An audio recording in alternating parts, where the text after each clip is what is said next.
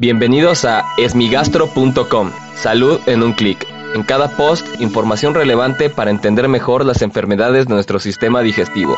Bienvenidos. Hola, ¿qué tal? Soy Norberto Chávez y les doy la bienvenida al podcast de esmigastro.com. En este podcast daré respuesta a las dudas que tienen sobre las enfermedades del aparato digestivo. Y en esta ocasión la pregunta surge por varios pacientes que he atendido en el consultorio y que han presentado diarrea y que asociado a esto son diabéticos. La pregunta que han realizado durante esta semana es ¿por qué las personas con diabetes son más propensas a desarrollar diarrea? Y en este sentido debemos de saber que bueno, existen muchísimos factores para que una persona con diabetes tenga diarrea y por lo tanto la diarrea en la persona con diabetes requiere una evaluación médica muy profunda. Lo primero es que los medicamentos pueden condicionar diarrea, particularmente la metformina. Este es un medicamento que ayuda a controlar los niveles de glucosa, que es muy frecuente, que es muy buen medicamento, pero que puede ocasionar diarrea.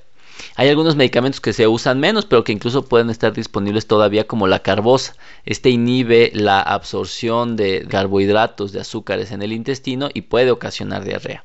Pero también las personas con diabetes mellitus tienen algo que se llama neuropatía autonómica. Esto lo que significa es que el sistema nervioso que regula el movimiento intestinal puede estar alterado, de tal manera que se mueve lento o se mueve inadecuado el intestino. Y entonces la pregunta es, bueno, ¿por qué si se mueve lento tengo diarrea, que es un movimiento rápido? Por lo general se puede deber a que al estar un movimiento lento del intestino se está favoreciendo la formación de bacterias o una alteración de la flora intestinal de la microbiota que puede favorecer la diarrea y entonces de este modo la persona con diabetes tiene una flora intestinal muy alterada que en lugar de ser saludable está favoreciendo episodios de diarrea y por eso muchas personas con diabetes también presentan esto que se llama sobrepoblación bacteriana. Y finalmente, una de las manifestaciones de la disautonomía o de la neuropatía autonómica que tienen los pacientes puede ser diarrea, es decir, algunos pacientes con diabetes por la misma alteración de su sistema nervioso a nivel de los intestinos o del aparato digestivo pueden presentar diarrea. Esto es extremadamente raro y probablemente las causas más frecuentes sean los medicamentos y la sobrepoblación bacteriana.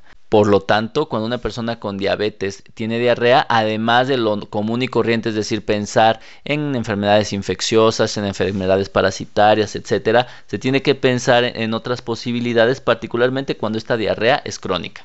Muchas gracias a todas las personas que expresan sus dudas, ya sea en las distintas redes sociales o en la consulta médica.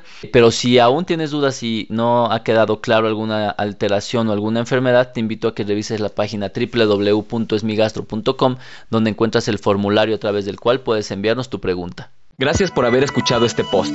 Si la información les fue útil, compártanla. Hagamos que más gente esté informada. Los esperamos en el próximo podcast.